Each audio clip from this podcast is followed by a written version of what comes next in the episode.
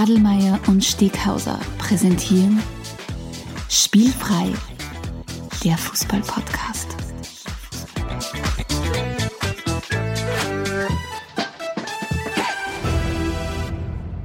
Herzlich willkommen zu einer neuen Folge von Spielfrei, der Fußball-Podcast direkt aus Graz.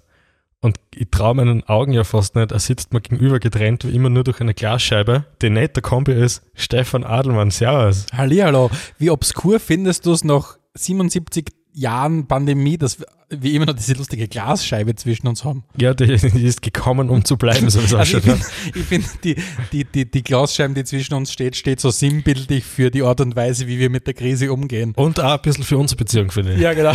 Sie, sie, sie schützt ein bisschen, aber auch nicht wirklich. Aber alles in allem, solange wie die Pandemie jetzt läuft, muss man sagen, war es eigentlich eine ganz okay Investition. Ist eine super Investition. Nur dazu, was eigentlich mein Bürokollege gekauft hat.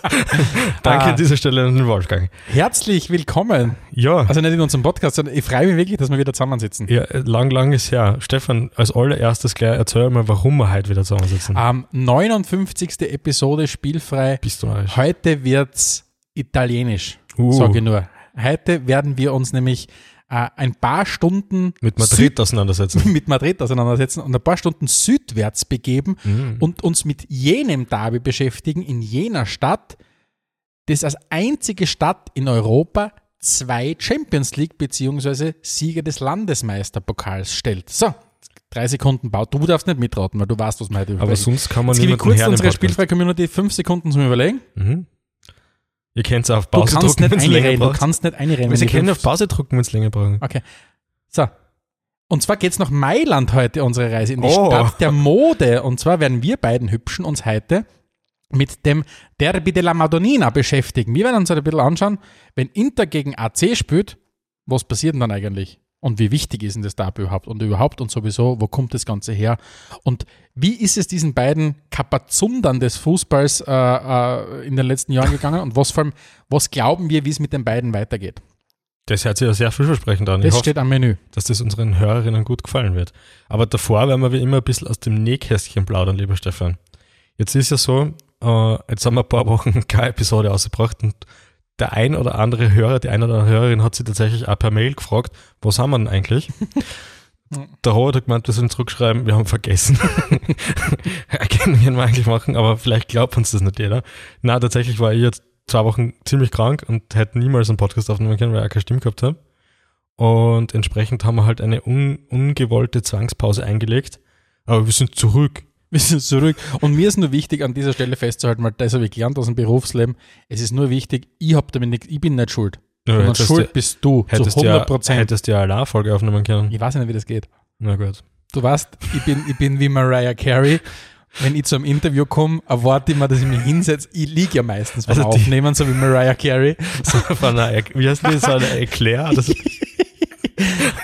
und, und, und ich bin so quasi die Mariah Carey und, und du bereitest dir alles vor. Ich brauche mich nur hinsetzen du und nimmst mich die von der Rolle, Musik küssen lassen. die Rolle des Talents nimmst halt du ein. Des was? sozusagen. Des Talents, der halt Ja. hinkommt, einspricht und wieder geht. Ja, genau. Finde ich gut. Der Ruth von Nistelrooy hat das beim Kicken angeblich so gemacht. Also Ich bin eine. Mischung aus Rüd van Nistelrooy und Mariah Carey.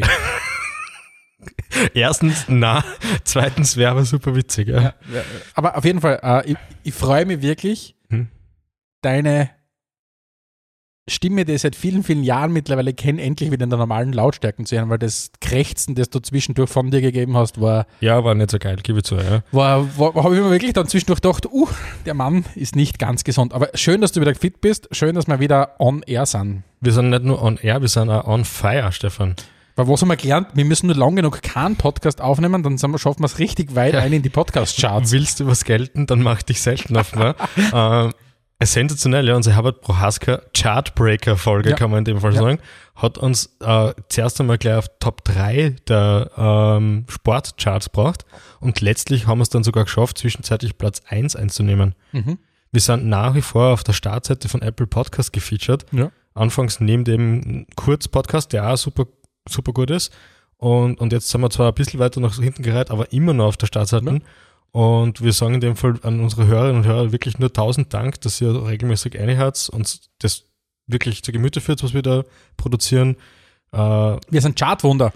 Wir sind absolute Chartwunder. Jetzt, ich warte nur mehr auf, die, auf den Anruf, dass wir eingeladen sind zu The Dome.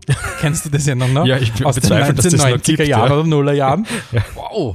Ich warte nur auf The Dome. Ja, okay, das sind zwar nur Musiker, aber vielleicht kann man sowas für Podcasterinnen Kunst machen. ist Kunst. Natürlich, ja. ja wir, wir werden schauen, was passiert, sind auf jeden Fall happy damit, was bis jetzt passiert ist und versuchen, in gleicher Qualität weiterzumachen, würde ich sagen, oder? So ist es. Was ist denn sonst noch so passiert? Ähm, ich möchte zwei Dinge erzählen, ganz kurz. Und zwar einerseits äh, eine, wichtige, eine wichtige Information da draußen, falls es wer nicht mitgekriegt hat. Im Juli steht die nächste Damen-Europameisterschaft an. Ähm, und die Auslosung hat stattgefunden. Und für unser Team wird es eine richtig geile, aber eine richtig, richtig harte Aufgabe werden. Mhm. Äh, die, die, die österreichische äh, Frauennationalmannschaft trifft einerseits auf, auf den WM-Dritten von 2015, auf den Gastgeber England, Oh. ähm, auf Norwegen Mhm. äh, und auf Nordirland. Also ich glaube, das wird eine, eine richtig gute Herausforderung. Die ersten zwei steigen auf?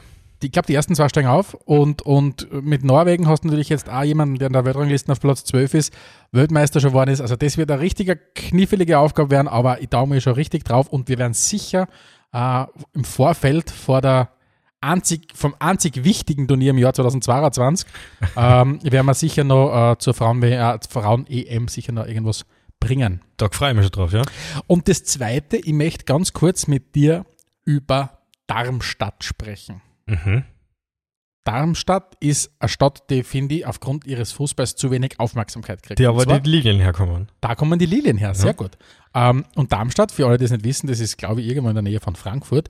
Ähm, und die Darmstädter haben einen, einen Fußballverein, das ist Darmstadt 98. Das sind wir wahrscheinlich in, in den österreichischen Communities mm, gar nicht so bekannt, die ganze Geschichte.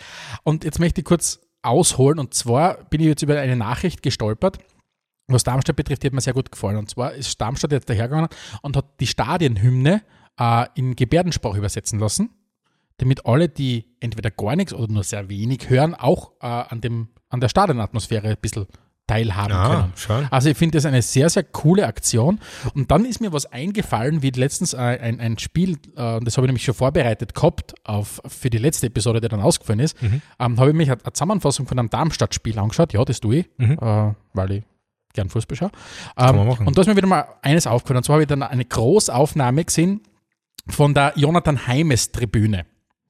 Ähm, und zwar hat Darmstadt eine Tribüne, äh, die benannt ist nach dem Fan, der im Alter von 26 Jahren im Jahr 2016 äh, an Krebs verstorben ist. Das war der Johnny Heimes.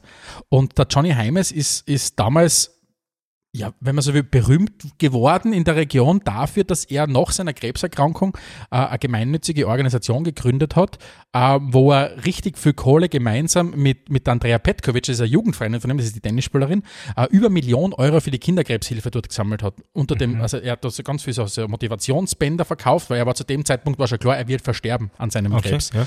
Und der hat aber so eine positive Energie reintragen in die ganze, in die, in die ganze Community, hat, hat eine Riesenrolle gespielt, äh, hat eine Riesenrolle gespielt, wie es dann der Verein aufgestiegen ist in der, in der Aufstiegssaison. Und ist aber dann, wie gesagt, 2016 an, an, an Krebs verstorben. Und es wird ihm im Verein noch immer ein, ein sehr, die Ehre zuteil quasi, dass ja, das Denken an ihn aufrechterhalten wird. Und unter anderem, und, und darauf möchte ich halt auch hinaus, finde ich es sehr, sehr schön. Man kennt es ja aus England, ähm, dass man eine Tribüne nach einer verdienstvollen Person benennt. Und ich finde es sehr schön, dass in Darmstadt äh, die Fankurve, äh, die Jonathan, äh, also zwischendurch hat das Stadion sogar für eine Saison äh, Jonathan Heimes Stadion kasen. Und jetzt gibt es eben nur mehr unter Anführungszeichen die Südtribüne, die als Jonathan Heimes Tribüne firmiert. Und ich finde das sehr, sehr schön. Und ich habe mir gedacht, das wäre eigentlich so eine, eine Geschichte, an der man sich orientieren kennt, dass man vielleicht wirklich, so wie aus dem England kennend, äh, einzelne Tribünen Find an ich- verdienstvolle benennt. Natürlich sehr gut, ja. kannst du dann wieder vorstellen, dass wieder wahrscheinlich Blödsinn bei uns gemacht wird, dann wird wieder irgendein Sponsor oder was auch immer. Die. Allianz-Tribüne, ja. Aber auf jeden Fall, Johnny Heimes hat sich das mit dem Einsatz, den er gesagt hat, wirklich verdient und finde ich einfach eine richtige coole Geschichte. Super cool und kriegt in dem Fall natürlich auch gleich unseren Award, den Kapitän der Episode, Genau, hätte ich gesagt, oder? Der ganze Verein Darmstadt für, für das, was sie tun und wie sie sind. Herzlichen Und sie spielen richtig guten Fußball im Moment. Also ich kann mir durchaus vorstellen, dass sie nächstes Jahr wieder in der Bundesliga anklopfen. Mhm. Bin schon Gut. gespannt, ja. Ja, dann wird als nächstes bei mir im Zettel stehen das Getränk der Episode. Mein Bruder. Für, genau, für dieses besagte Getränk der Episode küsse ich deine Augen, Bruder. Es geht nämlich um Brattee von Capital Bra. Kehrt habe ich von dem Zeugs ja schon öfters, aber ge- gesehen im Regal noch nie. Jetzt habe ich gleich mal ein paar Backerl gekauft. Ich habe da Wassermelone, du hast, glaube ich, Bali die oder so. Bali Edition, das taugt mir extrem. Mhm. Es, das ist Meerfrucht äh, mit Vanillegeschmack und Meerfrucht, aber nicht wie das Meer geschrieben, sondern mehr im Sinn von viel mehr und, und Ja, so. ich verstehe, ja. Aber sehr gut, wirklich. Ja, ich, ich finde es auch nicht so schlecht, besser als ein Bier, aber gut. äh, damit hätten wir das auch geklärt. Prost, lieber Stefan. Prost, Dankeschön. Und das Schöne ist, für die nächste Episode haben wir auch schon gesichert, hat uns wieder mal einer unserer Hörer äh, ähm, äh, ein, ein Getränk spendiert, auf das freue ich mich auch schon sehr. Ja, wird, wird es bleibt spannend. Danke jedenfalls auch immer, dass ihr euch regelmäßig bei uns meldet und uns Getränke vorbeibringt. Solltet ihr das auch in Zukunft machen wollen, schreibt uns einfach eine Mail an redaktion.spielfrei.at. Und ihr müsst immer denken, je, je, je öfter ihr uns etwas schickt, was wir dann verkosten, desto weniger häufig muss mein lieber Alexander sich Gedanken machen, was er bringt und dann bringt er mal keinen Absinth daher. Da hätte ich auch noch eine Flasche liegen Ja, stehen. danke. Braucht er nicht, der liebe Stefan. Ich habe mehrmals das Feedback gehört, dass die Qualität der Sendung nach dem Schluck schön. Absinth deutlich abgenommen hat. Komm, tun wir weiter. Ich freue mich schon sehr auf das, was jetzt da kommt. Jawohl, und zwar als nächstes kommt äh, auch eine Hörereinsendung, war das glaube ich, oder? Na, ja, Ja, ich weiß es nicht. die großen zehn.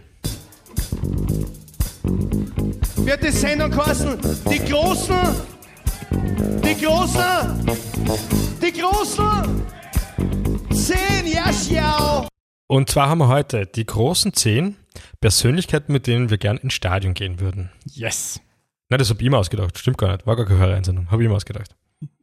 Wurscht. War einfach, war einfach ein genialer Moment von dir. Du hast, du hast so viele von diesen genialen Momenten. Das war wieder mal so ein Und genialer manchmal habe ich dann sogar was dabei, was wir aufschreiben. Moment, den wir tatsächlich verwenden. Stefan, ich, ich würde vorschlagen, du erklärst einmal kurz, was das überhaupt ist, was wir da machen. Ganz kurz, äh, damit alle wissen, worum es jetzt da geht. Die großen zehn laufen so ab, dass der liebe Alexander und ich uns in einer Schwerpunktepisode, die ja alle 14 Tage stattfindet, ähm, zu einem bestimmten Thema, heute sind es die großen zehn Persönlichkeiten, mit denen wir gerne ins Stadion gehen möchten, jeweils fünf Antwortmöglichkeiten überlegen. Das heißt, der Alex hat fünf, ich habe fünf, gemeinsam sind es dann die großen zehn. Und heute, wie gesagt, geht es darum, wen wir beide als Stadion-Buddies gern mitnehmen würden in unser Stadion. Es geht jetzt nicht darum, welches Stadion, es geht jetzt nicht darum, welches Spiel, es geht einfach nur darum, wen wollen wir mitnehmen. Mhm. Willst du anfangen? Soll ich anfangen? Ich fange an. Bitte, lieber Alexander, was ist dein Platz 5? Äh, mein Ba- Platz 5 ist ein bisschen abstrakt, aber vielleicht auch nicht. Abstrakt? Ich, ja, ich hätte gern so einen Taktikfuchs. Tag, na, ich hätte ich finde gut, ich würde es gut finden, wenn er das so, so ein Kostüm anhätte von einem Taktikfuchs. Ja, ja das, das sind nur so Detailsachen, die kannst du dann klären. Aber ich erkläre vielleicht kurz trotzdem meine Intention für die Leute, die mich nicht so gut kennen wie du. Bestes, bestes Maskottchenkostüm. Stimmt Der vielleicht, ja. Taktikfuchs. Generell für die Fußballmannschaft vielleicht nicht so schlecht. Die. Füchse, Entschuldigung, ich will ihn die unterbrechen. Füchse aus Linz oder Das irgendwas. ist, deine, das ist deine Bühne. Ja, der Taktikfuchs. Ich hätte gerne jemanden, der mir mal erklärt, wie man so ein Spiel wirklich taktisch anschaut, weil du weißt ja, in, mein, in meiner Abscheu gegenüber Fernsehzusammenfassungen bin ja umgesattelt auf, ich schaue mir die Spiele in siebenfacher Geschwindigkeit Das an, ist so peinlich. Ich als dass ich mir irgendeine Zusammenfassung anschaue, wo die so irgendwas einschneiden, was gar nicht war. Mhm. Und mir fehlt es dann natürlich trotzdem natürlich ein bisschen daran, so ein Spiel zu lesen und jetzt wirklich, das, ich, ich sehe schon Ketten und will die verschieben und die, die Raumbesetzung und so, ich kenne mich natürlich ein bisschen aus, es ist nicht so, dass ich mich gar nicht auskenne. Aber ich hätte gern, dass mir das jemand so richtig von der Pike auf, wie man so schön sagt, erklärt, was jetzt wichtig ist und auf was man achten soll und wie man am besten halt das Spiel liest, ja. Mhm. Das würde mir gefallen. Das wäre mein Platz Finde 5. ich gut. Dein Platz 5, Stefan. Matthias Strolz. Das ist der Ex-Neas-Typ, Ja, oder? ich glaube, ich würde gerne mit Matthias Strolz einmal ins, ins Stadion gehen, weil ich glaube, so? ich würde dann Dinge hören im Stadion, die ich noch nie mit einem Fußballplatz assoziiert habe. Aha. Ich glaube, der wird Sachen sagen, mit denen ich nicht rechnen würde. Aber ich glaube, es wäre interessant, mit Matthias Strolz in ein Stadion gehen. Ja, finde ich interessant, ja. Platz 4. Platz 4 ist bei mir, ich wäre gern auf der Fantribüne Mhm. mit am Spieler vom Verein. Der vielleicht, weil ich weiß das von einigen Spielern, die das früher gemacht haben, dass wenn sie gerade nicht im Kader waren, was verletzt waren oder sonst irgendwas, auf die Fantribüne gegangen sind. Mhm. Und da geht es mir jetzt ähnlich wie dir mit dem Stolz. Ich möchte einfach beobachten, wie die Leute da so interagieren, was das so ist und ob der dann eine Runde ausgibt, wenn die Ich glaube, das wäre awkward. so. Ja, ich- vielleicht darf man da nicht so sehr an die österreichische Liga denken. Vielleicht Ja. muss man da an eine, Liga denken, wo dann wirklich ein Typ steht, der halt einfach ein paar Millionen im Konto hat und sagt, okay, und jetzt die nächsten 3000 Bier gegen auf mich. Viel Spaß. So wie das jedenfalls machen, wenn ich Profi-Kicker. Ich merke, dass ich mit meinen mit meine fünf Plätzen in eine andere Richtung gehe. Kommen wir zu deinem Platz 4, Ah, Stefan. mein Platz 4 der großen Persönlichkeiten, mit denen ich gerne ins Stadion gehen würde, ist Rihanna. Einfach aus dem Grund heraus, dass egal worum es geht, ich würde einfach gerne Zeit mit Rihanna verbringen und ich würde gerne mit Rihanna ins Stadion gehen. Ah, okay, ja. Ja, ja ich, ich bin großer Rihanna-Fan. Also zwei Drittel des, des, des, des, des Spielfreiteams Mhm. Sind große Rihanna-Fans, sage ich an dieser Stelle nur. Und die, die Pflaume, die mir da gegenüber sitzt, kann der mir nicht so viel Ihr abgewinnen. könnt hören, was ihr wollt, solange ich dabei nicht dabei sein müsst. Vor allem, ihr, ihr schwenkt halt auch zwischen Rihanna und Starkhagler und es ist manchmal ziemlich schwierig für mich. Ja, äh, Never forget where you come from. ja, eh. Deck der hat schon gesungen, glaube ich. Ich komme lieber zu meinem Platz 3. Mein Platz 3 ist diesmal jetzt wirklich eine, eine Person aus dem echten Leben und zwar geht es um den Wolf Fuß. Wolf Fuß. Ja. ja, das verstehe ich. Ähm, mhm. Äh, Mir würde einfach interessieren, ist der dann stur, wenn er spielt? Ich glaub tatsächlich. Ich glaub, Oder das- kommentiert er das? Und vor allem, der Wolf Fuß ist ja jemand, der ist einfach nur, wie soll ich sagen, der ist vom, vom anderen Schlag ein bisschen, aber jetzt nicht so, so altmodisch schlecht oder so, aber er sagt halt also Dinge wie Logo und so. und ich denke mir einfach, das wäre sehr, sehr, sehr witzig, dem noch mal ein bisschen zuzuhören. Ja, Und er spricht da voll oft von einer Gemengelage. ja, Die Gemengelage. ja vielleicht ist er der Taktikfuchs. Vielleicht, Ja, vielleicht er er der Taktikfuchs Taktikfuchs, sein. Ja. Das wird man eigentlich noch mehr sagen. Ja.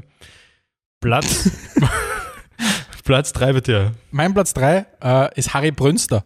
Ja, Weil ich, ich denke mal, mit dem Harry Brünster ins Stadion gehen, also wenn der nur ungefähr so ist privat, wie er im Fernsehen ist, hoffentlich nicht. hoffentlich ist er das, ähm, dann, dann wäre das, glaube ich, extrem gut und er könnte man 90 Minuten lang durchgehend Witze erzählen. Das würde ich auch gut finden. Ja, ich, mir taugt vor allem der Listen deswegen schon, weil sich da absolutes Potenzial, die kannst du dann gleich alle mit dem Podcast nehmen hinterher. Ziemlich gut, ja. Ja, finde ich gut. Platz, Platz zwei bei mir. Der Teamchef. Oh, Der was? Franco muss ja. Du würdest den Franco mitnehmen? Ich, ich muss ihn fragen, ob er, das, ob er wirklich alles anders sieht im Fußball als ich, weil ich, das, das beschäftigt, mir ist das Nationalteam echt ein bisschen wurscht. Also ist jetzt nicht so, dass ich schlaflos- schlaflose Nächte habe, wenn die nicht gut spielen oder komisch eingestellt oder aufgestellt sind. Nestbeschmutzer. Ja, mir auch wurscht. Aber es, er, er, er macht einfach alles so, wie es nicht machen wird, oder fast alles so, wie es nicht machen wird, außer die Sachen, die halt wirklich gesetzt sind, ja. Ich glaube, wenn du mit, dem- mit dem Teamchef ins Stadion gehen würdest, würdet ihr nicht gemeinsam das Stadion verlassen. Ja, ich glaub du weil wärst wahrscheinlich- aufgrund von Langeweile wärst du wahrscheinlich schon gegangen dann. Entweder das oder das bei mir im Schützkasten, irgendwas. ja, aber das, das würde mich einfach wirklich brennend interessieren. Seine Sicht der Dinge, weil sie ja dann die Interviews, die man hinterher hört, da kriegst du ja überhaupt nichts außer ihm eigentlich, ja. Und entweder ist nicht mehr dahinter, dann wäre es natürlich extrem bitter, oder er hätte schon irgendwas zu erzählen. Hm? Dein Platz eins, lieber Stefan. Weil Zwei, Entschuldigung. mein Platz zwei, ich würde gerne mit Angela Merkel ins Stadion gehen. ja. Und schon wieder ein Podcast mit dir. Na, ich finde tatsächlich, ich würde in meinem Leben extrem gern zumindest noch einmal Angela Merkel treffen. Ich halte sehr viel von dieser Person Mhm. und ich würde mit der gern kicken schauen, weil sie ist ja durchaus immer wieder im Stadion gewesen, rund um die Nationalmannschaft und hat da ja, war ja schon quasi schon was wie ein Maskottchen für die deutsche Nationalmannschaft. Und ich würde sehr gern mit der Merkel mal 90 Minuten ein Spiel anschauen und nebenbei so ein bisschen, so aus, sie soll ein bisschen aus dem Nähkästchen plaudern. Dann würde ich so Sachen fragen, und wie ist der so? Ist der Obama wirklich so smooth, wie er immer daherkommt? Okay. Sind ja. die anderen so deppert, wie, wie man glaubt? Na, das würde ich gut finden. Aber Angela ich glaube, da kriegst du nichts vom Fußballspiel mit, weil du die ganze Zeit irgendwelche Sachen fragst, die mit Fußball nichts zu tun haben. Ja, ja. Sieht man an meiner, großen, meiner Liste der großen zehn Persönlichkeiten, dass ich mich oft mit Dingen beschäftigt, die mit Fußball nichts zu tun haben. Ja, okay. Das so, okay. jetzt geht's los, Platz 1. Ja, Platz eins. jetzt wird's wirklich kitschig. Ich würde gern, Boah, das wäre so schön, wenn du jetzt sagst, ich. Ne, unter anderem, Was? ich würde ich würd gern mit meinen Freunden wieder mal ins Stadion gehen. Wir sind ja jetzt das seit Ewigkeiten nicht gemeinsam Stadion gegangen. Also du, ich, der Robert schon mal, aber sonst halt in größeren Runden. Und Fußballreisen sind alle ins Wasser gefallen ab der Pandemie. Und ich, ich hätte es einfach wirklich gern, dass man jetzt die nächste geplante Fußballreise, darf man schon verraten, was hingeht, wissen wir schon, was hingeht, noch nicht genau. ich glaube, wir glaub wissen noch nicht, was hingeht. ich. Äh, Es geht jedenfalls irgendwo hin, hoffentlich. Das haben wir Reisen so an sich. Das haben wir Reisen 20, ja. Wir, wir bewegen uns aus Graz hinaus und auf das freue ich mich einfach irrsinnig. Ja. Das ist ja, das ist herzerwärmend. Also entweder habe ich gerade einen Herzinfarkt oder, oder es ist wirklich herzerwärmend, aber ich finde es gerade warm um, um, ums Herz. Du schaust ganz gut aus, Dankeschön. Ja. Mein Platz 1 bist nicht du, ich sag's gleich. Ja. Ähm, mein Platz 1 der großen 10 Persönlichkeiten. Starkhagler wahrscheinlich. hm? Starkhagler oder irgend sowas. Nein, mein, mein Platz 1 der großen Persönlichkeiten, mit denen wir gerne ins Stadion gehen möchten, ist Ivan Ossim. Ich würde gern mit Ivan Ossim ins Stadion gehen Mhm. Und mit ihm zusammen das Spiel anschauen. Und ein bisschen so dieses, was du gesagt hast mit, mit deinem Platz 5, mit dem Taktikfuchs, haben wir ein Spiel verstehen. Und ich würde wirklich gern wissen, was der Mann sieht. Ja, aber ich glaube, dass der im Stadion nichts erzählen wird, was du verstehst. Wieso? Der redet so leise generell und während dem Spiel eigentlich gar Nein, nichts. ja, aber jetzt gehen wir mal davon aus, natürlich meine ich jetzt, dass der, dass, dass der bei, bei guter Gesundheit ist und Ah, so okay. weiter. Ja. Aber mir würde es wirklich interessieren, mit, oder mir hätte es immer interessiert, mit Ivan Ossim einmal mehr ein Spiel anzuschauen. Mhm. Das wäre halt richtig gut gefunden. Ja. Gut. Hey, ihr Detektive da draußen, liebe Zuhörerinnen und Zuhörer, ähm, Schickt uns doch eine Mail an redaktion.spielfrei.at, wer eurer Meinung nach eure besten Stadionbuddies sind. Und wenn ihr sagt, äh, ihr würdet gerne mit uns beiden ins Stadion gehen, dann wäre das natürlich auch wahnsinnig schön. Genau. Und dann Und- könnte man das vielleicht auch arrangieren. Und wenn euch das Außer es hat Orgeleit. Mit Orgeleit trauen wir uns in den Da Stadion. trauen wir uns nicht, genau. Ja. Und wenn euch das gefällt, was ihr da herzt, würde es uns natürlich unglaublich gefallen, wenn es uns einmal äh, einer Freundin oder einem Freund weiterempfehlen würdet oder uns eine positive Bewertung im Apple Store dort lassen würdet. Das sind die Dinge, die einfach Aufmerksamkeit für uns generieren und wo wir uns dann leichter tun und uns natürlich auch sehr wertgeschätzt fühlen. Also in diesem Sinne wäre es natürlich sehr fein, wenn ihr doch in der Richtung was machen könnt. So ist es. Kommen wir zu unserem Schwerpunktthema. Starten wir durch. Spielfrei, Spielfrei, der Fußball-Podcast. Bella Italia it is. Yes. Ähm, wir haben kurz vor unserer, eigentlich haben wir ja geplant gehabt, dass wir diese Episode schon vor zwei Wochen machen. Dann Mhm. ist, und dann ist dir Skorbut dazwischen gekommen. Was auch immer das ist, aber sag Das, mal was ja. die Piraten früher gehabt haben. Ähm, Also ich glaube nicht nur die Piraten, allgemein die Seefahrer. Ich glaube, ich habe hab eine zu romantisierte Vorstellung von Piraten. Das glaube ich auch. Ähm, ähm, auf jeden Fall haben wir geplant gehabt, rund um den 7. November äh, eine Schwerpunktepisode zum Mailänder Derby aufzunehmen, weil genau an dem Tag war nämlich das Mailänder Derby. Und das war ja quasi also ein bisschen als, als Einstieg in die heutige Episode, ist ja das ganze Derby auf den ersten Blick scheinbar unspektakulär 1 zu 1 ausgegangen. So ist es. Letzten Montag war es, gell? Am 7.11. 7.11. Ausgegangen ist es 1 zu 1, nachdem unsere Hörerinnen uns immer darauf hinweisen, dass wir Ergebnisse auch verraten sollten. und ich finde ja, für 1-1 war es ein sensationelles Spiel. Und messen tue ich das an folgendem. Wenn Sch- Mannschaften bemüht sind, eine Partie zu gewinnen, also es ist eher wichtiger zu gewinnen, als nicht zu verlieren, dann ist es meistens so, dass das für Fans eine super Sache ist. Und in dem Spiel war es wirklich genauso. Es ist 1-1 ausgegangen. Es hätte aber, es wäre aber nicht unverdient gewesen, wenn eine der beiden Mannschaften gewonnen hat. Inter hat mit dem Latara einen Öfer verschossen, der Cassier hat einmal an die Stange gelöscht. Da war alles drinnen und das war richtig geile Choreografie am Anfang. Das ist ja, das ist, da kommen wir vielleicht schon zu einem kleinen Spezifikum vom Mailänder Derby, weil du gerade die Tribüne angesprochen hast. Das Mailänder Derby ist kein Derby, das sonderlich gewalttätig war in den letzten Jahren. Mhm. Natürlich kenn, bin ich jetzt nicht heimisch dort und kenne jetzt nicht jeden, der dorthin geht. Und es wird sicher Trottel geben, die den Schädel einschlagen. Aber grundsätzlich ist es ein Derby, das ich würde jetzt sagen freundschaftlich, aber zumindest nicht ganz so brutal zugeht. Und es ist auch das Mailänder Derby kein Derby, wo du sagst, da erstreckt sich äh, oder du hast Fangemeinden wirklich in einzelnen Stadtbezirken. Es ist Ja. wirklich Inter oder Milan, das zieht sich durch eine Familie durch, das geht durch, keine Ahnung, durch, durch Arbeitskollegen durch. Ähm, das heißt, da gibt es keine keine große Rivalität in dem Sinn, die physisch ausdrücken wird. Und nachdem es nicht so physisch ausdrücken wird, gehört es eigentlich zum wirklichen Derby-Charakter dazu, dass es auf den Tribünen ausdrücken wird. Und du hast ja schon diese Choreografie angesprochen, das war einfach sensationell, muss man sagen. Mhm. Und, und vor allem, also damit wir vielleicht kurz das Bild ein bisschen beschreiben, es ging halt darum, dass sie sich bei den, den sozusagen den stillen Helden des Alltags dafür bedankt haben, mit der Botschaft, ohne euch wären wir halt alle nicht da. Äh, also all die Leute, die sich mit äh, dem Corona-Thema auseinandergesetzt haben und halt dafür gesagt haben, dass nenne es ja nach wie vor gern San Siro, die Leute äh, dort drinnen vor Ort das Spiel anschauen können. Und wenn man sich so anschaut, wie diverse Fangruppierungen zum Beispiel in Österreich mit dem Thema umgehen, Hallo Rapid, ja, äh, dann ist das einfach genau das, was ich mir erwarte vom Fahrzeugverein, ja, dass man auf Polit, weil der Sport ist politisch, egal was euch die Leute auf der Straße erzählen, es wird nie anders sein, ja. Und in dem Sinne haben sie halt die beste Werbung gemacht, die man machen kann, ja. Und der ist möglich mit einer geilen Choreografie. Ich habe auch ein bisschen geschaut, wie das, wie das, wie der Banner halt vor dem Stadion entstanden ist und wie viele Leute das da mitgearbeitet haben. Super coole Sache, super coole Aktion. Also äh, Stimmung top, Spiel top und man muss ja sagen, es ist der, der Tabelle gerecht gewesen. Es ist ja der, der Tabellenzweite gegen den Tabellendritten gespielt, Milan auf, auf Tabellenplatz 2, Inter auf Platz 3 und so, genauso sonst nachdem es unentschieden ausgegangen ist, so sind sie ja wieder aus dem Spieltag rausgegangen. Und jetzt denkt man sich natürlich auf den ersten Blick, ja, Milan spielt gegen Inter, ähm, Zweiter gegen Dritter, eigentlich standesgemäß. Jetzt müssen wir vielleicht ganz kurz ausholen, dass Milan auf Platz 2 und Inter auf Platz 3 ist, ist nicht die Regel der letzten Jahre.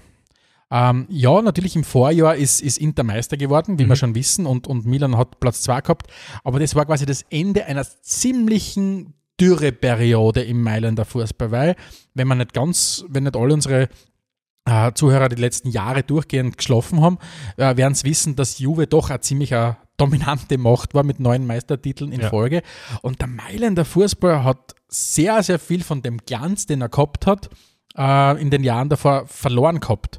Also es war ja noch, also es sind wirklich ziemlich genau zehn Jahre, die zwischen dem letzten äh, ja, Doppelsieg, wenn man so will, der Mailänder Clubs sprechen wollen, in der Jahr, im Jahr 2010, 2011, ähm, wie Milan Meister geworden ist und Inter Platz zwei, auf Platz 2 gelandet ist, war nämlich, wie gesagt, diese, diese, diese Juve-Dominanz von neun Jahren dazwischen und in dieser Phase ist es richtig, richtig kacke zum Teil für, für, die, Mailänder, äh, für die Mailänder Club zugegangen. Und kann man sagen, was da passiert ist? Ja, es hat unterschiedliche Gründe gehabt. Bei beiden war es, bei beiden war es eine sehr starke Mischung aus einer turbulenten Phase, was die Eigentümer betrifft. Wenn man mal zum Beispiel bei Milan herschaut, wir alle, wie wir aufgewachsen sind in den 80er, 90er Jahren und so weiter, voll in den Nuller Jahren, assoziieren Milan halt mit der Ära Berlusconi. Mhm.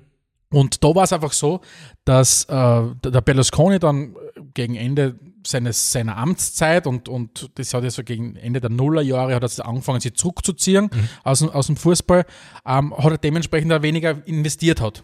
Und dann hat man angefangen, okay, hat man überlegt, okay, wir sollten jetzt nochmal versuchen, den Verein teuer zu verkaufen. Dann haben wir wieder versucht, viel Geld einzupumpen, um quasi das wieder hoch zu, zu schaukeln, damit der Verkaufspreis teurer wird. Aber das war alles, alles andere als nachhaltig. Und das heißt, was, was Milan gemacht hat, ist, die haben Anfang der 10er Jahre, nachdem sie das letzte Mal Meister waren, sind 2010, 11, einfach extrem viel falsche Entscheidungen getroffen. Sie sind dann hergegangen und haben, der Berlusconi hat versucht, den Verein zu verkaufen. Ähm, sehr, sehr viele Spieler, die, die, die wirklich tragende Säulen waren, haben den Verein verlassen. Man hat zwar am Anfang in der Zeit von Allegri, der war von 2010 bis 2014 Trainer äh, bei Milan, hat man zwar noch ganz gute Ergebnisse gehabt, aber du hast einfach gemerkt, da war komplett die Luft draußen aus dem, aus dem Verein. Und, und erst mit, dem, mit, der, mit der Übernahme dann 2017 wie dann, wie dann die, die Amerikaner mit Elliott Management den, den Verein wieder übernommen haben, hat man langsam wieder versucht, äh, ein bisschen mehr ja, Substanz reinzubringen. Und bei Inter war es genauso. Auch da ist eine Ära, also, auch wenn es nur eine kürzere war, aber doch eine sehr, sehr erfolgreiche Ära mit dem Mourinho zu Ende Ja. gegangen, 2010. Und, und bei, bei bei Inter war halt dann tragisch, dass zwischen Mourinho, der 2010 aufgehört hat, und, und, und Conte, der im Mai 2019 übernommen hat, sind zwölf weitere Trainer dazwischen gelegen. Und zwölf weitere Trainer, mehrmals ist da, ist da, ist, haben die Eigentümerverhältnisse gewechselt.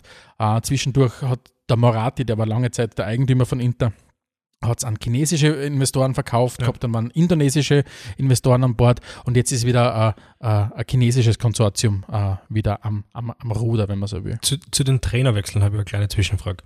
Jetzt hast du gesagt, zwölf Trainer in neun Jahren oder so, ne? In Jahren, ja. Oder neun Jahre, ja. Und Statistiken zeigen ja ganz eindeutig, dass häufige Trainerwechsel absolut kontraproduktiv sind. Ausnahmslos Mhm. eigentlich, ja. Warum glaubst du, geht es, dass die Vereine nicht aussieht, dass man in einer schlechten Zeit sofort sagt, okay, es muss ein neuer Trainer her, wir brauchen, was nicht, neue Impulse ist dann oft, oft so im Gespräch. Es, es funktioniert ja nicht und zumindest nicht in der Frequenz. Dass man sich einmal irrt, ist ja okay. Wenn man sich zweimal irrt, vielleicht auch noch und beim dritten Mal hat man eigentlich, muss man, braucht man neue Entscheidungsträger, wenn du mich fragst. Ja? ich glaube einfach, bei diesen beiden Kapazundern im Fußball war es halt wirklich so, die sind einfach für Erfolg gestanden und, und diese doch sehr, sehr egozentrischen Eigentümer, und das war ja lange Zeit, was das Duell Berlusconi auf der anderen Seite und Maratti auf der anderen Seite, also Millionär gegen Millionär oder Multimillionär gegen Multimillionär, die haben keine Geduld und mit Entwicklung, die wollen, die wollen, das, die wollen das Rampenlicht haben, die wollen das Scheinwerferlicht haben. Man, Berlusconi, wir sehen alle das Gesicht vor uns, wie Ja. dieses, wie, wie, wie, wie er sich ja, suhlt in diesem Ruhm, den er, den er, den er gekriegt hat. Und die haben, glaube ich, einfach, die, die dicken dann nicht mehr so, wie unser einer einen Verein sieht, sondern für die ist der Verein ein Tool, um zu glänzen.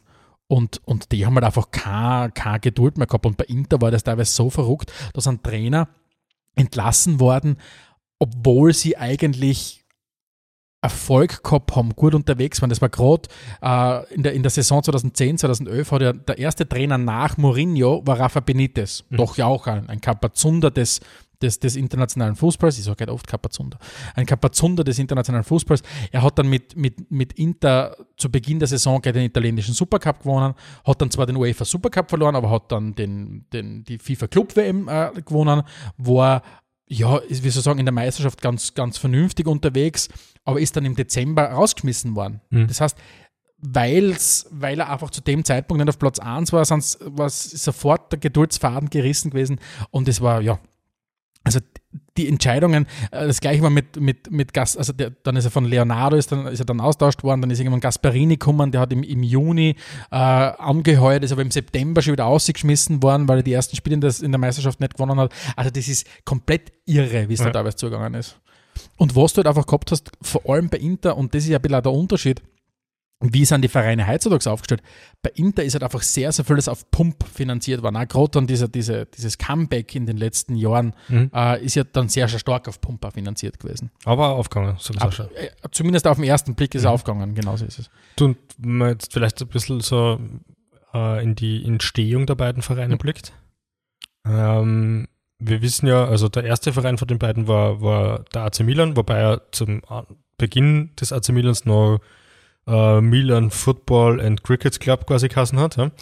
Äh, und der In das ist ja wirklich eine Besonderheit eigentlich. Inter ist ja ein abgespalteter Verein mhm. vom AC Milan. Das heißt, ich glaube, das gibt so vielleicht irgendwo in den tiefsten Tiefen des GRKs irgendwo oder so. Ja, es gibt sogar ein sehr prominentes Beispiel. Und, und zwar? Und zwar, äh, meines Wissens ist, und das hat auch die Farben blau und rot, ist, glaube ich, Liverpool auch gegründet worden von, von unzufriedenen Mitgliedern von Everton. Und das finde ich schon. Was, wenn ich, vielleicht, vielleicht schreien jetzt ein paar auf und ich vielleicht rede ja kompletten Schaden. Dann werden wir es in der nächsten Folge korrigieren, aber, aber, aber nehmen wir es mal so mit. Ich glaube, Liverpool ist auch gegründet, weil ich weiß nämlich, dass. Oder, oder was umgekehrt, ich weiß es nicht. Oder hm. war Everton von Liverpool. Ich weiß auf jeden Fall, dass Liverpool auch ein paar Jahre im Goodison Park gespielt hat. Okay. Aber so irgendwie ist das gegangen. Ja, aber für mich ist das jedenfalls äh, äh, eine coole Geschichte, weil ähm, das zeigt halt so ein richtiges Engagement der Leute, die da auf den Fußball geschaut haben und gesagt haben, sie wollen unbedingt dass das, was ihnen wichtig ist, so läuft, wie es ihnen wichtig ist. Und nachdem das halt in dem Verein stattfinden kann, haben sie es einfach ausgeklärt. Ja. Weil vielleicht, vielleicht, um das auch kurz, kurz auszuholen, es ist ganz konkret drum gegangen, also vielleicht noch anders. Viele Fans wundern sich wahrscheinlich, warum das Cricket and Football Club hast. Und es gibt ja heute auch noch immer den CFC Genua zum Beispiel, mhm. ähm, den, den, Cricket and Football Club. Ähm, und warum? Und die waren ja tatsächlich englischsprachiger Namen. Und das liegt einfach daran, weil diese Vereine ganz wesentlich, und so war es bei Milan auch der Fall, von englischen äh, Reisenden äh, gegründet worden sind, die dort unten dann gearbeitet haben mhm. und so weiter. Und das hat sich sehr, sehr stark von Genua ausgehend das ist einfach ganz eine einfache geografische Folge dann gewesen. Die Leute sind in Genua angekommen, es dort einen großen Hofen gegeben hat in Norditalien. Ja. Dann haben dort die, haben dort die Vereine gegründet und von dort ist es dann weiter nach oben gegangen, in Richtung Norden der Fußball. Irgendwann ist dann bis dann in Mailand gelandet und haben dort den nächsten Fußballverein gegründet. Ähm, relativ schnell ist dann das Cricket wieder weggefallen. Mhm. Aber diese, dieses, diese englische Tradition, die hast du sowohl bei, bei, bei in Genua als auch in Mailand. Und dann war es eben so, und das ist schon recht spannend, dass Inter dann hergegangen ist und gesagt hat, uns kotzt es an, dass bei uns im Verein, also damals hat er nicht Interkassen, sondern dass bei uns im Verein nur Italiener spielen dürfen.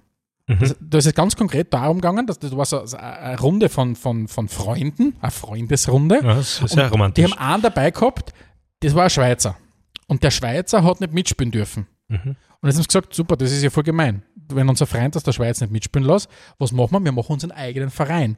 Und deswegen ist man dann hergegangen und gesagt, okay, wir nennen diesen Verein Internationale um ihm zu verdeutlichen, dass wir nicht nur nationalistisch denken und unsere, nur unsere Italiener drin haben wollen, sondern dass wir auch offen sind für Spieler aus jeglichen Herren Ländern. Und mhm. das habe ich sehr interessant gefunden. Absolut interessant und auch richtig und richtig, äh, äh, richtig weisend. Also ja, voll. Wegweisend, absolut. Wegweisend, ja. Absolut, weil äh, du, es war einfach so, auch zu dem Zeitpunkt nicht mehr, also du, du war mal in der Höchstphase des Nationalismus und alles war wunderbar, mhm. aber, aber, also jetzt im sarkastisch gemeint, das war nichts wunderbar. Aber, aber das war halt schon ein, ein Statement. Ja. Äh, wie soll ich sagen, mittlerweile natürlich sind diese Sachen auch überholt, aber wir wissen ja, wie viel Fußballfans aus der Gründungsgeschichte außerziehen. Ja, klar. Von, ja. von, von, von Dings. Und, und jetzt ist natürlich so, bei Inter ist es auch, Inter hat heute noch ein bisschen den Stempel drauf, dass es eher der, der Club der besser gebildeten, der Bürger ist und so weiter. Wir wissen aber, dass das, ja. solche Sachen sind komplett das ist halt ein verschwommenes Narrativ. Heutzutage genau. hast, heutzutage hast bei den meisten Vereinen Fans aus, aus den unterschiedlichsten, aus den unterschiedlichsten gesellschaftlichen Bereichen. Mhm. Aber damals war das eben auch so. Und wie ist dann weitergegangen? Also auf einmal sind zwei Mailänder Vereine da. Ja, die haben eigentlich, wie soll ich sagen, die haben, die haben, die haben immer eine recht vernünftige Rolle gespielt im italienischen Fußball. Sind ja beide, äh, was die Meisterschaften betrifft, ja noch Juve, sind auf Platz 2 und 3. Ich glaube, Inter hat 19 Meisterschaften, Milan hat 16 Meisterschaften, äh, 18 Meisterschaften. Aber vor allem diese, diese wirkliche Dominanz haben die Vereine in den, in den 90er und, und den 2000er Jahren gehabt. Ja. Und da, und das ist ja genau diese, diese, diese Zeit, wo wir beide ja, glaube ich, auch fußballerisch sehr stark sozialisiert waren. Vielleicht sogar ein paar Jahre sind wir zu spät dran gewesen. Ja. Aber Milan war ja wirklich die Größe schlechthin im, im, im, im Fußball in, in den späten 80er Jahren, Anfang der 90er Jahre. Ich meine, man braucht sich nur vor Augen führen, bei Milan war es so, in, in den Jahren 1988 und 1989 waren bei der Ballon d'Or-Wahl Mhm. äh, die ersten drei Plätze jeweils von Milan-Spielern äh, besetzt. Äh, das heißt, diese Dominanz, die, die Milan gehabt hat, aber auch Inter war zu der Zeit erfolgreich. Aber Ja. so Ende 80er, Anfang 90er, da war Milan natürlich europaweit die absolut führende Kraft. Und, und, und Inter war es halt dann ganz stark in den Nullerjahren. Ich meine, die Leute, die, die uns zuhören, und wir haben ja auch durchaus sehr, sehr junge Zuhörerinnen und Zuhörer, äh, die Anfang 20 oder noch jünger sind, Ja. die, die, die kennen ganz stark Juve als Meister. Die wissen, klar, Juve ja. ist neun Jahre hintereinander Meister geworden, aber hey, Inter ist in den Nullerjahren fünfmal hintereinander Meister geworden. Man sieht es man sieht's auch, finde ich, immer ganz gut im internationalen Vergleich. Da merkt man so richtig, wie die einzelnen Ligen so in, in Wellen dominieren. Du hast dann Anfang äh, 2000 schon angesprochen, wo halt Italien das Nonplusultra eigentlich war und alles ist dort abgegangen, alles ist dort passiert.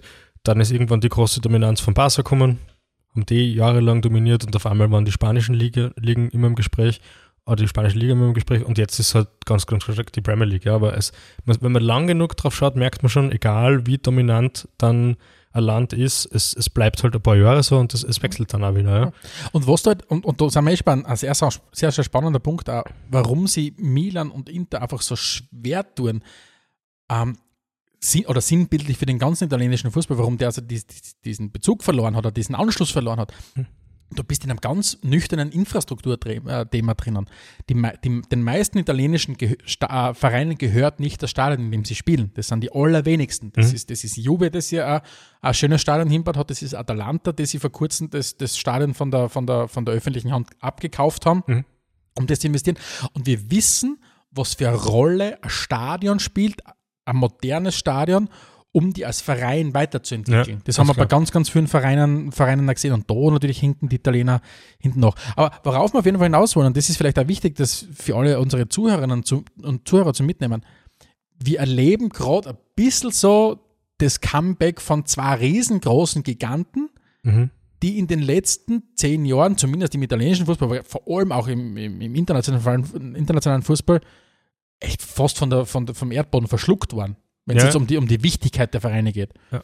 Das, was du ja auch gemerkt hast, plötzlich war Inter und, und, und, und AC waren nicht mehr die ersten, also die Spieler haben sich nicht mehr drum gerissen, dorthin zu Nein, gehen. nein, die haben sich teilweise natürlich nicht einmal für irgendeinen internationalen Bewerb mehr qualifiziert. Nicht? Und, Und ist ja heute so, dass, dass, dass die Gehälter, die in Mailand zahlt werden, bei weitem nicht dort sind, wo, wo, wo, wo sie in der Premier League zum Beispiel sind. Um dir vielleicht eine ganz a- für mich doch sehr überraschende Zahl auch hinzuschmeißen. Mhm.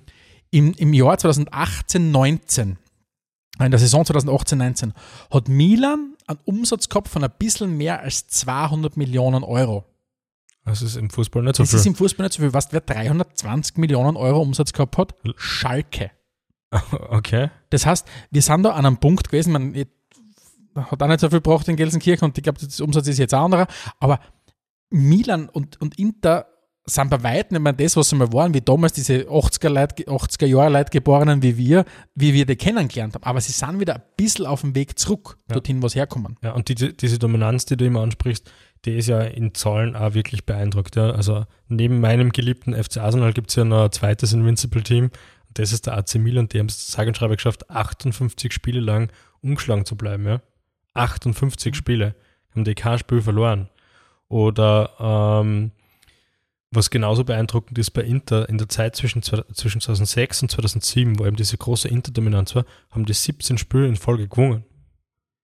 Also die, die, die waren absolut immer. Es, es war zum Teil natürlich auch nicht anzuschauen. Das war halt nicht wirklich diese, die, die, die, die, diese, das, Gewinnen der- um jeden Preis. Ja. das sehr destruktive Spiel, und das ist ja mittlerweile, du hast es ja eingangs unserer Schwerpunktseite schon gesagt, das Derby jetzt am, am 7. November, äh, das letzte anzuschauen, das war einfach ein Genuss, das war eine gute Partie, äh, ähm, unterschiedlich dominiert äh, in, in, in der anderen Hälfte. Äh, Milan in der zweiten, oder umgekehrt in der ersten Hälfte, Inter in der zweiten Hälfte war Milan dann stärker. Aber das ist nicht mehr dieser, dieser, dieser destruktive Fußball. Das hat man ja schon bei der EM gesehen, 2000, Ja, du, äh, 2021. Das jetzt gilt ja nicht nur für die zwei Mannschaften, das gilt ja mo- momentan wirklich für die Serie A. Es ist ja wurscht, ob du da Atalanta zuschaust oder Inter. Ähm, das ist eine richtig coole Liga mittlerweile, Mhm. die sind eng beieinander. Es ist nicht so, dass es, also Milan ist jetzt schon recht gut, Napoli dominiert auch recht gut, aber, aber nichtsdestotrotz hat man bei sehr vielen Spielen das, Gefühl- äh, Spielen das Gefühl, dass es jederzeit jeder von den beiden Mannschaften gewinnen kann. Und das macht halt natürlich auch das Interessante aus. Ja, das, das macht halt auch richtig, richtig cool. Du, apropos interessant. Gibt es ein paar interessante Derby-Geschichten? Irgendwas, was du beim Recherchieren drauf gekommen bist? Du, tatsächlich hab, bin ich nicht so weit in die Tiefe gegangen, dass ich jetzt gesagt habe, ich habe mir jetzt das Derby aus 1967 ausgeholt, wo einer, keine Ahnung, zwölf Tage geschossen hat. Nein, für mich ist, ist einfach das, Da- das, das, also das Spannendste an diesem Derby ist wirklich, wie sie immer gemeinsam oft einmal äh, eine Dürrephase durchleben und also die sind wie in den Farben getrennt und, und, und Brother from another mother, wenn es so willst, ein bisschen. Also wenn du Ja. jetzt dann nur den Männerfußball hernimmst. Ja. Aber Weil die beiden dominieren gemeinsam, die beiden äh, durchleben gemeinsam brüderlich eine Dürrephase. Äh, die beiden schaffen es relativ Zeit, das muss man sich wirklich vor Augen führen. Offensichtlich kann der eine nicht Meister werden, wenn der andere nicht gleich ums Eck ist. 2010, 11, wie gesagt, die letzte Meisterschaft vor Juve war Milan und Inter auf Platz 2. Die erste Meisterschaft nach Juve, nach den Juve-Titeln, waren Inter auf Platz 1, Milan auf Platz 2. Offensichtlich brauchen die zwei sich gegenseitig. Schaut ein bisschen so aus, ja. sie, sie, sie, sie teilen das Stadion miteinander. Sie teilen Stadion miteinander und es gibt da eine sehr, sehr lange Liste von echt berühmten Spielern, die für beide Clubs gespielt haben. Es ist bei weitem nicht so verböhnt wie bei vielen anderen Clubs, dass du den, dass du von Blau zu Rot wechseln. Haben wir Überhaupt nicht. Ja. haben wir jetzt erst in der, in, in der letzten Transferphase wieder gehabt. Ne? Und, und man, bei den Namen sind so Leute dabei wie Bonucci, ja, der Mhm. neben seiner Juve-Karriere auch dort bei beiden Vereinen gespielt hat, aber auch Slatan Mhm. oder Clarence Seedorf, äh, André Pirlo, äh, Balotelli, äh, Crespo, äh, Vieri, Buffon. Das sind so viele bekannte Leute, die für beide äh, Ich glaube, du hast jetzt Juve dabei, oder? Weil der Buffon, glaube ich. Aber sehr wurscht, aber das sind wirklich, das ja, sind wirklich, Buffon, das war plötzlich das sind wirklich viele. Und, und, und das letzte Beispiel war jetzt der Cialanolo. Der ist ja, der ist Genau. ja im, im Sommer gewechselt. Das habe ich übrigens nicht verstanden. Hast du die Geschichte mitgekriegt zum letzten, zum letzten Spiel? Der hat ja dann, der ist ja von Milan weg zu Inter, Ja. hat jetzt da im Derby das Tor geschossen Ja. und hat dann so gejubelt, so quasi, er hätte jetzt mir nicht abschreiben sollen, den Ja. großen Ding. so- Aber das Interessante war ja, Milan wollte den ja halten, der wollte halt Ja, einfach mehr Kohle Genau, er verdienen. hat ein bisschen, er hat ein bisschen, wie soll ich sagen, er trat sich halt die Geschichte so, wie er es halt braucht. Das war ja ganz das gleiche wie bei Donnarumma vor der, vor der Saison. Die wollten einfach beide exorbitant viel Kohle haben. Ja. Der Donnarumma wollte halt, und, und das ist das, was ich vorher gemeint habe, Milan zahlt nicht diese Gehälter, die man sonst überall hört. Ja. Milan zahlt keine 10 Millionen Euro im Jahr. Mhm. Das tun die nicht. Was mittlerweile in der Premier League Hans Maulwurf schon 10 Millionen Euro fast zahlt kriegt, ist es, ist, es, ist es in der Serie A, ist das nicht der Fall. Ja, vielleicht ist das eine Erklärung für einen anderen Trivia-Fun-Fact, den ich recherchiert habe. Und zwar? Es gibt eine sehr lange Liste von Spielern, die aktuell noch äh, lokal in Mailand haben. Wirklich? Ja, und zwar ähm, ist da drauf der, der Gattuso, der hat einen Fischmarkt mit Restaurant, ja. Mhm. Der Seedorf hat ein Japan also Sushi-Lokal. Äh, der Walter Samuel Mhm. hat, hat das und der Javier Zanetti hat ein ganz berühmtes argentinisches Steak-Restaurant dort, ja. Und es gibt, glaube ich, noch zwei, drei Spieler. Also sehr, sehr spannend, ja. Aber Vielleicht brauchen sie das, damit sie das Gehalt ein bisschen aufwerten können. Um, aber um, ich mein, sie werden alle nicht am Hunger durchnagen, aber das ist schon ein Thema. Und, und vielleicht, um jetzt auch kurz ein bisschen drauf einzugehen, wie haben es denn die Vereine geschafft, in den letzten Jahren wieder den, den Anschluss mehr zu schaffen? Und da muss ich schon sagen, ich halte die Substanz, die sich Milan in den letzten Jahren aufgebaut hat, für viel, viel erfolgsversprechender, als es, als es Inter macht. Jetzt, jetzt schaut es auf den ersten Blick so aus, Inter ist voriges Jahr Meister geworden, heuer sind sie auch wieder Dritter, Milan ist voriges Jahr Vizemeister geworden, sind aktuell Zweiter. Das schaut aus, wie wenn es ziemlich ebenbürtig wären. Ich glaube aber, dass Milan zumindest in Italien in den nächsten Jahren eine riesengroße Rolle spielen wird. Ich glaube, dass die vielleicht sogar am Beginn einer gewissen Ära stehen. Die haben Mhm. jetzt mit, mit, mit dem Pioli einen Trainer, der sehr gut funktioniert. Gut, jetzt wissen wir in Italien, das heißt nichts, dann ist er vielleicht Wir sagen das heute und in, in den eineinhalb Monaten ist er vielleicht nicht mehr dort. Aber was du jetzt siehst, und das ist auf die Frage vielleicht da, wenn, wenn wir wenn uns stellen, wie haben es die beiden geschafft?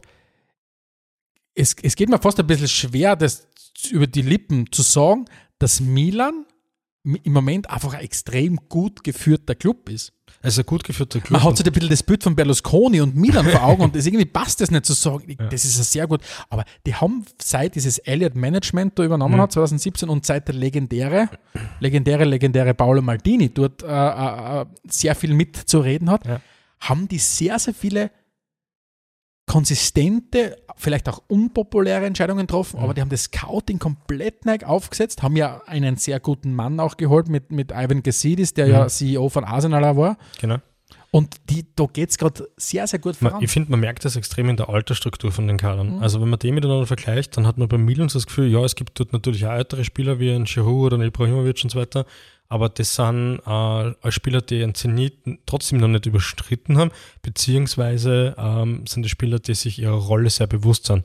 Ah, Slattern weiß, dass er nicht jede Partie 90 Minuten spielen muss.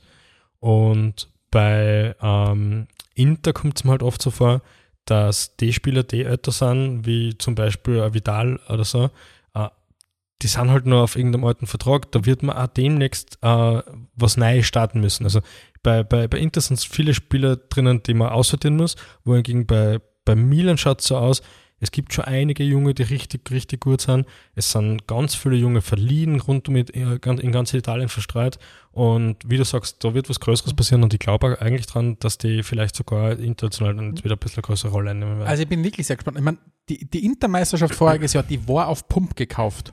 Die, die, die wollten Meister werden. Die chinesischen Eigentümer, seit 2016 der Chine- in, in, in, in chinesischer Eigentümerschaft, die wollten Meister werden. Die haben mit Conte einen Trainer gehabt, der halt jemand ist, das war bei Chelsea damals schon, du holst ihn, um ganz gezielt Meister zu werden. Das heißt, da ist auch investiert worden, da sind erfahren, an Alexander Kolarov zu holen, an, an, an Arturo Vidal zu holen und solche Sachen. Ashley Cole. Da, da, da, da hast einfach wirklich Geld in die Hand genommen worden, also gehaltsmäßig, und die wollten unbedingt Meister werden. Aber das ist nichts Substanzielles, das da quasi aufgebaut worden ist. Und du merkst im Moment, Inter pfeift aus dem letzten Loch finanziell. Also die haben wirklich keine Kohle. Und Milan auf der anderen Seite ist hergegangen und da haben eben wahnsinnig, diese, du hast es schon angesprochen, diese Mischung aus erfahrenen Spielern und jungen Talenten. Du hast da drinnen Spieler, die vielleicht ein bisschen Anlaufzeit braucht haben. Sandro Donali, haben wir schon das eine oder andere Mal angesprochen, schaut aus wie Birlo, bewegt sich wie Birlo, spielt wie Birlo, kommt vom Pressure, wie gleich wie damals der Birlo äh, gewechselt ist. Also, das heißt, der mit, mit, mit dem Donali, mit dem Tomori, der in, ein Engländer, junger Engländer, Ja. der kein Meter gehabt hat bei Chelsea, aber zu einem gigantischen Innenverteidiger aufgestiegen ist, mit dem, mit dem Leao, mit dem Kessier, äh, Theo Hernandez, Der Hernandez komplett super, ja. explodiert auf der linken Seite. Also die haben, also die sind für mich, für mich sind es der absolute, der absolute, jetzt schon in der Saison schon der Top-Favorit, Ja. äh, auch wenn es Napoli wahnsinnig wünschen wird, aber die haben einfach eine ganz andere Richtung eingeschlagen. Und Das, das, Einzige, was ihnen halt ein bisschen ein, ein Stolperstein werden kann, ist eben das, was du vorher schon beim angesprochen hast, dass halt die Gehälter wirklich sehr niedrig sind. Und natürlich, wenn es jetzt heißt, dass ein Kessier zum Beispiel schon mit Real in Verbindung gebracht wird, ein Theo Hernandez wird ungefähr bei jedem zweiten Premier League-Verein im, im, ins Gespräch gebracht. Es, es wird halt schwierig sein, den Kern der Mannschaft zusammenzuhalten. Wenn ihnen das gelingt, Ja. dann aber ich glaube, es wird ihnen wurscht sein, weil der, der, der Paolo Maldini ist, für, ich bin mir zu 100% sicher, für den Paolo Maldini ist der Club wichtiger als der Erfolg des Clubs. ja, das dem, ist der, ich, dem ist der Club wahnsinnig wichtig. Und der hat ganz bewusst gesagt, wir wollen, und das habe ich eine wahnsinnig sympathische Aussage gefunden, wir wollen unabhängiger von Spielerberatern werden. Deswegen, wie der Raiola daherkommen ist mit dem Gigi Donnarumma und gesagt hat, wir wollen so und so, ich glaube, er wollte sechs oder sieben Millionen für einen 22-Jährigen im Jahr. ja. Mhm. Und Milan gesagt hat, das zahlen wir nicht. Wir zahlen keine sechs oder sieben Millionen im Jahr, weil das können wir uns nicht leisten. Dann hat der, dann hat der Raiola gesagt, ja, aber dann, dann bringen wir woanders an. Und dann hat der Maldini gesagt, ja, dann tut's das. Wir ziehen unser Angebot zurück. Dass natürlich dann PSG hergeht und für den aktuellen Ersatz da man 12 Millionen dann hinlegt. Also, weil, was halt PSG macht, das haben sie beim Ronaldo gemacht, das haben sie bei, beim, beim Donnarumma gemacht. Wir verdoppeln einfach das, was du, was du gern hättest. Ähm, dann kommst du sicher zu uns. Hat der Baldini gesagt, okay, das machen wir, weil wir wollen anhand vom Donnarumma ein Exempel statuieren, dass Ja. wir das nicht mehr machen. Weil was wirst du machen? Wenn du, wenn du, wenn du dem einknickst und du ihm vielleicht nicht 12 Millionen gibst, aber keine Ahnung, 6, 7, 8 Millionen gibst, dann wird der nächste Hans Wurst aus dem Kader daherkommen und wird sagen, hey, aber ich hätte jetzt eigentlich auch gern das. So ist es. Und man, so, äh, so, so sensationell gut, wie der Donnarumma als Goalie ist, man sieht halt auch, was für Unruhe, dass der die ganze Zeit in, in, in einen Verein bringt. Und er ist ja seit der ersten Minute unzufrieden mit seiner Rolle bei PSG, was so extrem verwunderlich ist, dass er dort keinen garantierten Stammplatz kriegt, wenn die eigentlich eh schon einen der besten Goalies der Welt haben. Aber gut, solchen Leuten kannst du nicht helfen, ja. Also ich glaube ich glaub wirklich, dass, dass und das, das ist so unfassbar schwer, mit all dem, wie ich diesen Verein kennengelernt habe, wirklich zu sagen, ich, der Verein ist im Moment einfach gut geführt und ich glaube, Maldini, genauso wie oft man, man spricht auf Trainer, der Ära prägen, Spieler, der Ära prägen, ich glaube, Maldini kann als, als, als Sportdirektor, als technischer Direktor, wie er, was auch immer seine Rolle da ist, ich glaube, der kann auch anfangen, wirklich eine Ära zu prägen. Vielleicht ein bisschen so, um jetzt einen ganzen, vielleicht nicht durchdachten Vergleich zu machen, aber wirklich so eine lange Phase wie ein, ein, ein, ein Hönes zum Beispiel. Wirklich den Verein.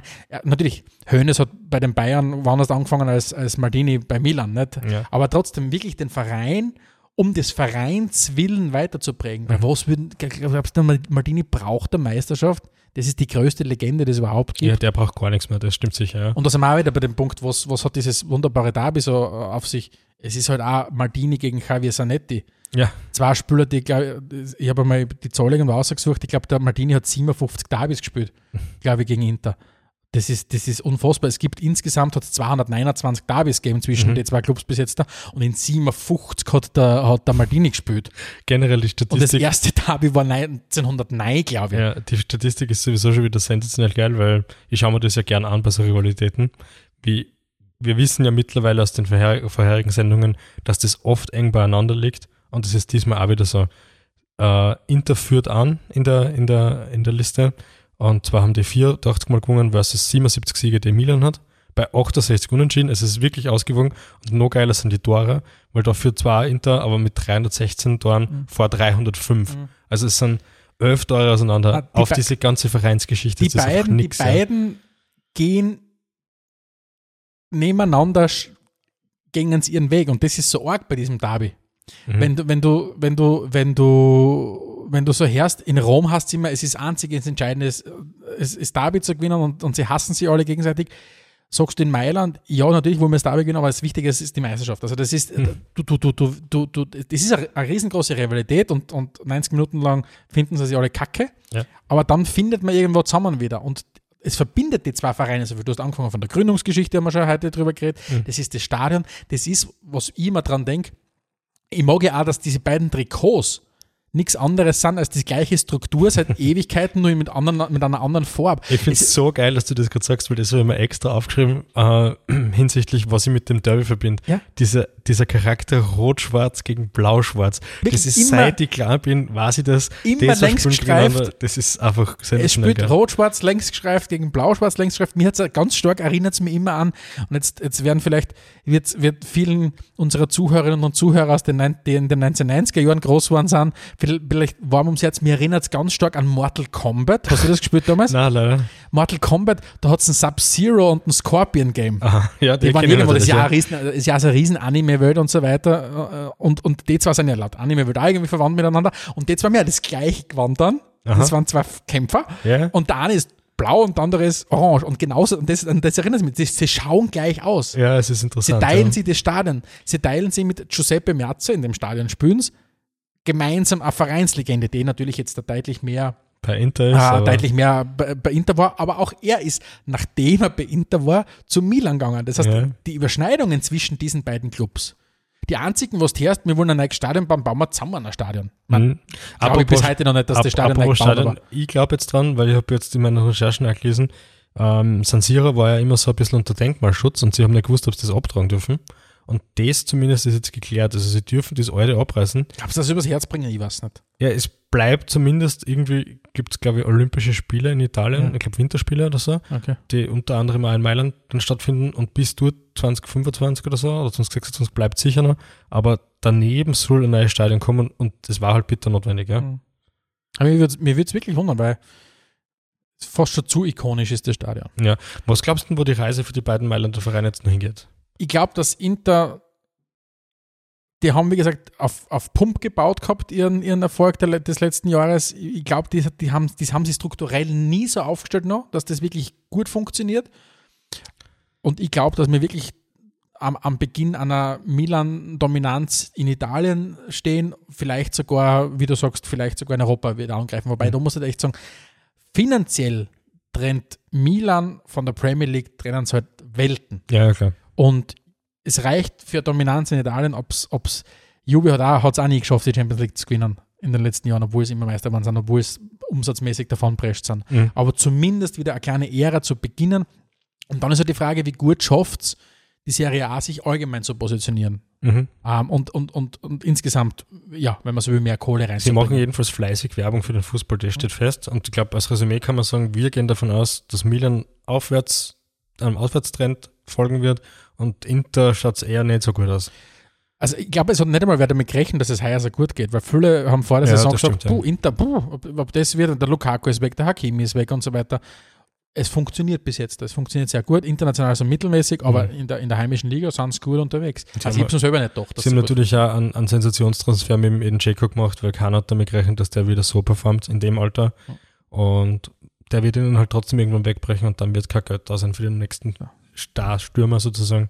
Also wenn ihr euch, wenn's euch das nächste Mal äh, die Performance vom Edin Dzeko anschauen wollt und wieder mal ein Derby della Madonnina, und die Madonnina ist diese Madonnenstatue, die am Dom steht, wenn sich das wieder mal einziehen wollt, irgendwo läuft auf der Zone, die ganze die Aktuell, Serie A ja, läuft auf mhm. der Zone, also Zahlt sie aus. Markt es euch in eurem Kalender, markiert es euch und es ist auf jeden Fall eine Reise äh, über den Fernseher wert. Und was euch definitiv neu im Kalender entstreichen könnt, ist, dass nach dieser Folge auch hoffentlich nächste, Folge, nächste Woche wieder eine neue Folge von Spielfrei kommen wird. Äh, in diesem Sinne möchten wir uns wieder bedanken fürs Zuhören und schaltet das nächste Mal wieder ein, wenn es heißt Spielfrei, der Fußballpodcast direkt aus Graz. Adelmeier und Steghauser präsentierten Spielfrei, der Fußballpodcast.